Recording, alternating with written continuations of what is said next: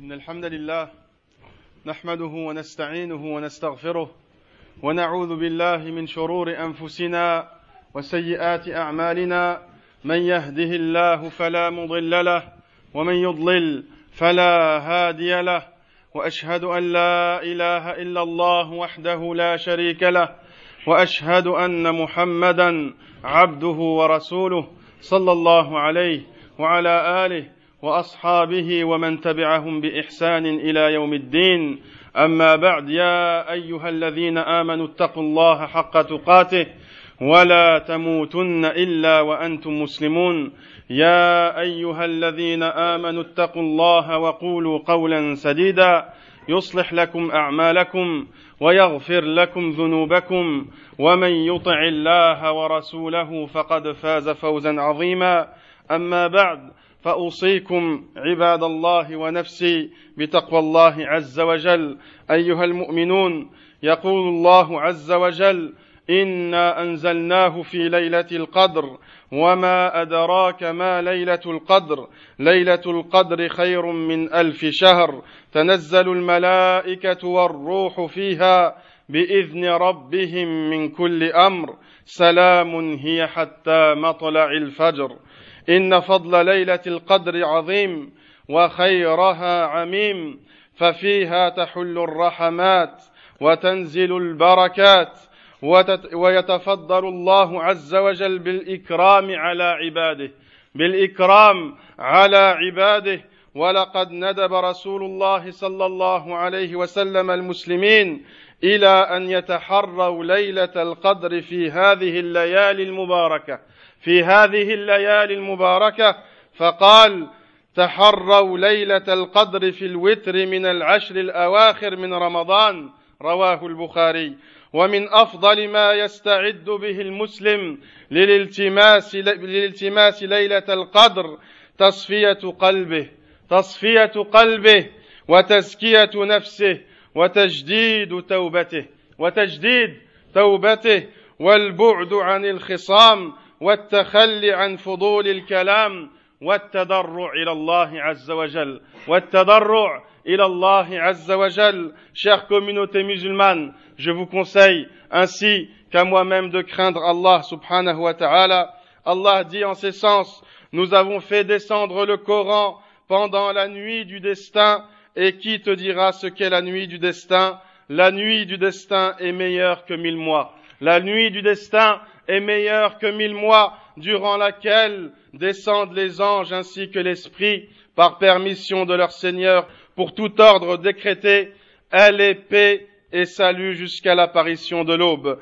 On ressort de cette sourate, mes chers frères et sœurs, le grand mérite de la nuit du destin, le grand mérite de la nuit du destin, son bien est immense, ses vertus sont abondantes, et cette nuit, la miséricorde d'Allah subhanahu wa ta'ala nous enveloppe et la bénédiction d'Allah subhanahu wa ta'ala nous comble et Allah déploie ses faveurs à ses serviteurs à qui il veut de ses créatures. Le prophète sallallahu alayhi wa sallam nous incita à rechercher cette nuit bénie pendant ces dix dernières nuits. Pendant ces dix dernières nuits, Al-Bukhari rapporte que le prophète sallallahu alayhi wa sallam a dit recherchez la nuit du destin pendant les nuits impaires des dix dernières nuits de Ramadan, pendant les dix dernières nuits de Ramadan et les nuits impaires. Et ta meilleure provision pour Ramadan, mon cher frère, ma chère sœur, et notamment pour la nuit du destin, c'est de purifier ton cœur. Purifie ton cœur de ses souillures et d'élever ton âme vers les hautes sphères des valeurs, les hautes sphères des valeureux et des valeureuses, de renouveler ton repentir à Allah, de renouveler ton repentir à Allah en demandant pardon pour tes nombreux péchés, s'écarter de toute dispute, s'écarter de toute dispute et de paroles futiles. Comportez-vous bien, comportez-vous bien. معشر المسلمين والمسلمات قد علمنا رسول الله صلى الله عليه وسلم أن نحرص على الدعاء فيها أن نحرص على الدعاء في هذه الليلة قالت السيدة عائشة رضي الله عنها أم المؤمنين فقالت يا رسول الله أرأيت إن علمت أي ليلة ليلة القدر؟ ما أقول فيها؟ قال قولي اللهم إنك عفو كريم تحب العفو فاعف عني. اللهم إنك عفو كريم تحب العفو فاعف عني. رواه الترمذي. يا لها من دعوة طيبة يا لها من دعوة طيبة جامعة مفيدة سهلة على الإنسان فحقا رسول الله صلى الله عليه وسلم أنصح الناس للناس أنصح الناس للناس صلى الله عليه وسلم. فرحم الله عبدا أحسن اغتنام أيام العشر الأواخر ولياليها وشغل نفسه بالله فيها وشغل نفسه بالله فيها وكان عونا لاهله على الخير حتى يكونوا جميعا من المقبولين حتى يكونوا جميعا من المقبولين chers croyants et chères croyantes notre prophète bien-aimé sallallahu alayhi wa sallam nous a encouragés à implorer Allah pendant cette nuit pendant la nuit du destin en effet Aisha la mère des croyants radiallahu anha a demandé au prophète sallallahu alayhi wa sallam ô messager d'Allah si je, si je vois que je me trouve pendant la nuit du destin, si je vois que je me trouve pendant la nuit du destin, que dois-je dire comme invocation? Que dois-je dire comme invocation Le prophète sallallahu alayhi wa sallam lui répondit, dis, ô Allah, tu es pardonneur, tu es le pardonneur, tu es généreux, tu aimes le pardon, pardonne-moi donc. Tu aimes le pardon, pardonne-moi donc. Quelle belle invocation, mes chers frères et sœurs. Quelle belle invocation. Quelle simple invocation que le prophète sallallahu alayhi wa a enseigné à Aisha radiallahu anha.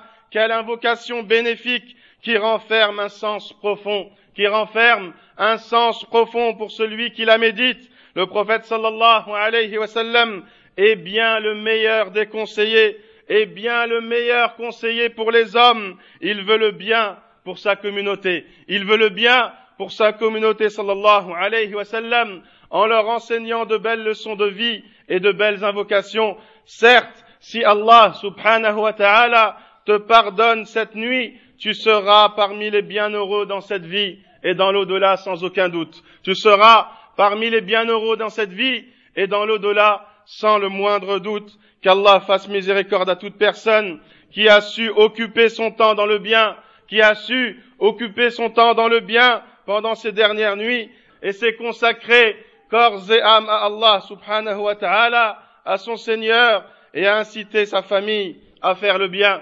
معشر المسلمين والمسلمات اعلموا أن رسول الله صلى الله عليه وسلم قد فرض زكاة الفطر طهرة للصائم من اللغو والرفث وطعمة للمساكين. وبين صلى الله عليه وسلم لنا مقدارها فعن ابن عمر رضي الله عنهما قال فرض رسول الله صلى الله عليه وسلم زكاة الفطر صاعا من تمر أو صاعا من شعير على العبد والحر والذكر والأنثى والصغير والكبير من المسلمين والصغير والكبير من المسلمين وأمر بها أن تؤدى قبل خروج الناس إلى الصلاة قبل خروج الناس إلى الصلاة. والحديث رواه البخاري. وأيضا روي أن عليه الصلاة والسلام قال أغنوهم في هذا اليوم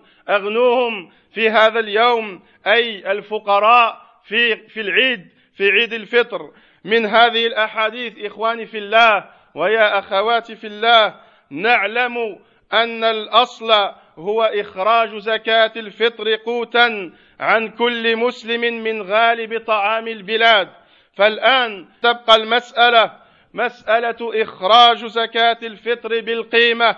فهذه المسألة يا إخواني في الله ويا أخواتي في الله مختلف فيها بين أهل العلم مختلف فيها بين أهل العلم وهذه المسألة من المسائل الاجتهادية. فمن أخرج زكاة فطره قوتا أي كيلوين ونصف تقريبا بإذن الله من الطعام لكل رأس فمن يسر له ذلك فهو أحوط وأبرأ للذمة وهو موافق قول الجمهور من المالكية والشافعية والحنابلة رحمهم الله تعالى. ولكن إخواني في الله ويا أخواتي في الله من رأى قوة القول بجواز إخراج القيمة أو قلد من يفتي بذلك من العلماء فنرجو أن يجزئه ذلك إن شاء الله. وبخاصة إذا كان في ذلك مصلحة راجحة. وهذا الذي اختاره الحنفية رحمهم الله واختاره البخاري رحمه الله واختاره الثوري رحمه الله واختاره حسن البصري رحمه الله واختاره عمر ابن عبد العزيز رحمه الله تعالى. وأيضا اختاره شيخ الإسلام ابن تيمية في حالة ما إذا كان إخراج قيمة من من النقود تترتب عليه مصلحة راجحة للفقير وللفقراء والمساكين. ففي كل عام يختلف الناس يختلف الناس حول إخراج القيمة في زكاة الفطر. فأنا أوصي أوصي الجميع بإذن الله أوصي الجميع بإذن الله الا يعيب أحد أحدا الا يعيب أحد احدا والمسألة فيها سعة بإذن الله. المسألة فيها سعة إن شاء الله. Chers frères et sœurs sachez que notre prophète sallallahu alayhi wa sallam a rendu obligatoire la zakat de rupture du ramadan, la zakat al-fitr, ceci pour purifier la personne, pour purifier la personne de ce qu'il a eu comme manquement pendant ce mois du jeûne. Et c'est ainsi aussi une manière de subvenir aux besoins des pauvres, une manière de subvenir aux besoins des pauvres et de leur faire rentrer une joie, de, les rendre joyeux pendant cette journée, Le prophète sallallahu alayhi wa sallam a indiqué sa quantité.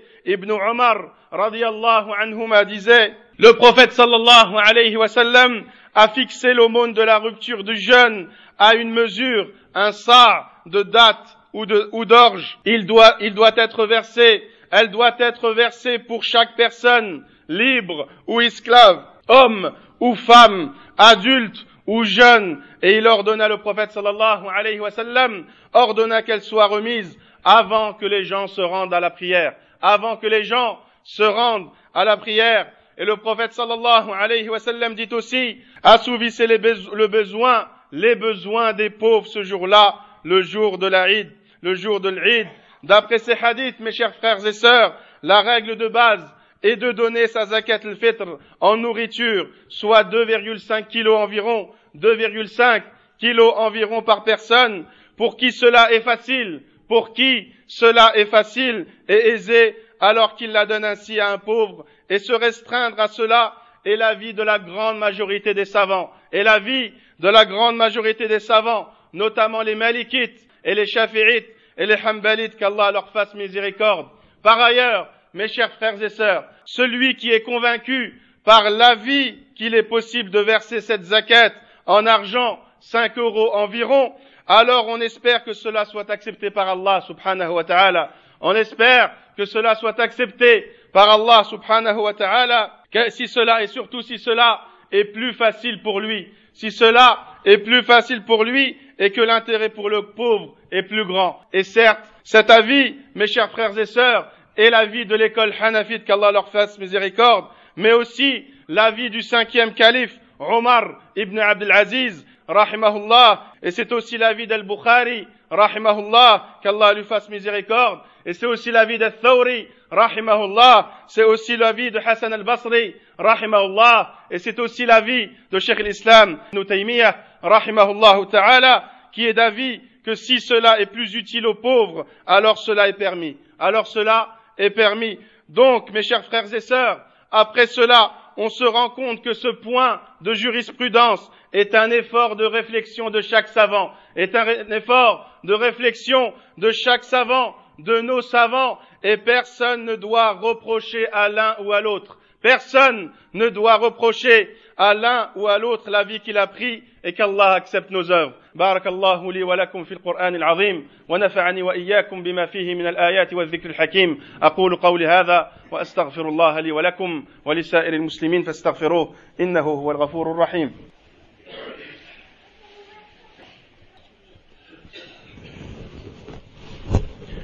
بسم الله الحمد لله الحمد لله وحده والصلاة والسلام على من لا نبي بعده. أما بعد معشر المسلمين والمسلمات عباد الله إذا كانت ليلة العيد شرع للمسلمين عبادة عظيمة. شرع للمسلمين عبادة عظيمة تدل على تعظيمهم لربهم. إنها عبادة التكبير. إنها عبادة التكبير. فإذا غربت الشمس من آخر أيام رمضان سن لكم أن تكبروا الله. سن لكم أن تكبروا الله عز وجل بأصوات مرتفعة إشعارا بحمد الله إشعارا بحمد الله وإظهارا لشكره والثناء عليه ولتكملوا العدة ولتكبروا الله على ما هداكم ولعلكم تشكرون. ولعلكم تشكرون. فتقولوا الله أكبر الله أكبر. لا إله إلا الله والله أكبر الله أكبر. ولله الحمد. وهذا التكبير إخواني في الله ويا أخواتي في الله مستمر إلى صلاة العيد. مستمر إلى صلاة العيد بإذن الله. وأيضا فإذا صليتم الفجر من يوم العيد وقبل الذهاب إلى المصلى فاستنوا بسنه حبيبكم المصطفى صلى الله عليه وسلم فقد كان من سنته ان ياكل تمرات على وتر يعني ثلاثة خمسه أو سبعه هذه سنته صلى الله عليه وسلم chers croyants et chères croyantes la veille de l'Aïd il est très recommandé aux musulmans de proclamer la grandeur d'Allah de proclamer la grandeur d'Allah subhanahu wa ta'ala en disant Allahu Akbar, Allahu Akbar, La ilaha illallah, Wallahu Akbar, Allahu Akbar, Walillahi alhamd. Cette formule, mes chers frères et sœurs, prouve ton grand respect envers ton Seigneur et ton souhait de chanter ses louanges, subhanahu wa ta'ala, et de le remercier pour les bienfaits et le fait de t'avoir permis de finir son mois, de finir le mois du jeûne. Allah subhanahu wa ta'ala dit en ces sens, afin que vous complétiez le nombre de jours du jeûne et que vous proclamiez la grandeur d'Allah pour avoir, pour avoir été guidé et afin que vous soyez reconnaissants, afin que vous soyez reconnaissants. Donc il est bon, mes chers frères et sœurs, de dire cette formule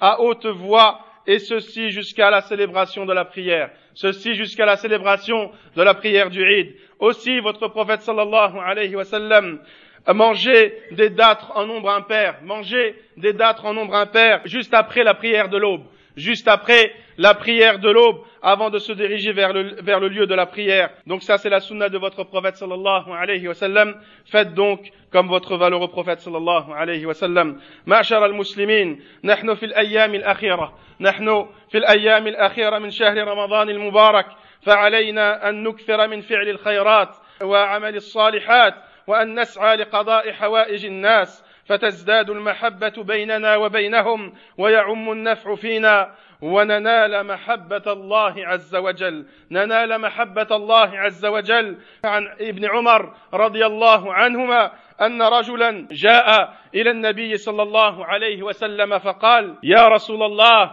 أي الناس أحب إلى الله وأي الأعمال أحب إلى الله؟ فقال رسول الله صلى الله عليه وسلم أحب الناس إلى الله تعالى أنفعهم للناس وأحب الأعمال إلى الله سرور تدخله على مسلم أو تكشف عنه كربه أو تقضي عنه دينا أو تطرد عنه جوعا ولان أمشي مع أخي في حاجة أحب إلي من أن أعتكف في هذا المسجد شهرا يعني في مسجد النبي صلى الله عليه وسلم.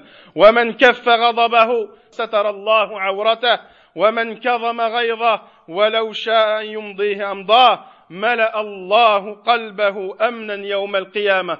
ملأ الله قلبه أمنا يوم القيامة. ومن مشى مع أخيه في حاجة حتى يتهيأ له أثبت الله قدمه يوم تزول الأقدام. وإن سوء الخلق يفسد العمل كما يفسد الخل العسل. Chers frères et sœurs nous vivons les derniers jours de Ramadan nous devons sans cesse augmenter notre dévotion en faisant le bien autour de nous en aidant les gens pour que le bien se propage et qu'on obtienne l'amour d'Allah subhanahu wa ta'ala. Ibn Umar radiallahu anhu raconte qu'un homme vint au prophète sallallahu alayhi wa sallam et lui dit au messager d'Allah quels gens sont les plus aimés auprès d'Allah et quelles œuvres sont les plus aimées d'Allah? Le messager d'Allah, d'Allah dit, les personnes les plus aimées d'Allah sont celles qui sont le plus utiles aux gens, sont celles qui rendent le plus service aux gens, et les œuvres les plus aimées auprès d'Allah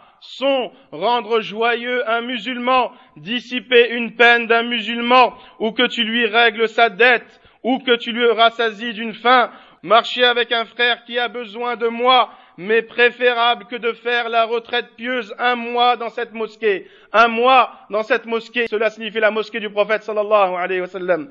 Ensuite il dit, et celui qui maîtrise sa colère, Allah lui cachera ses péchés, et celui qui contrôle sa colère, alors qu'il peut l'assouvir, Allah subhanahu wa ta'ala apaisera son cœur le jour de la résurrection, et celui qui rend service à son frère jusqu'au bout, Allah lui raffermira ses pieds le jour où les pieds vacilleront, et certes le mauvais comportement altère les œuvres, comme le vinaigre détériore le miel.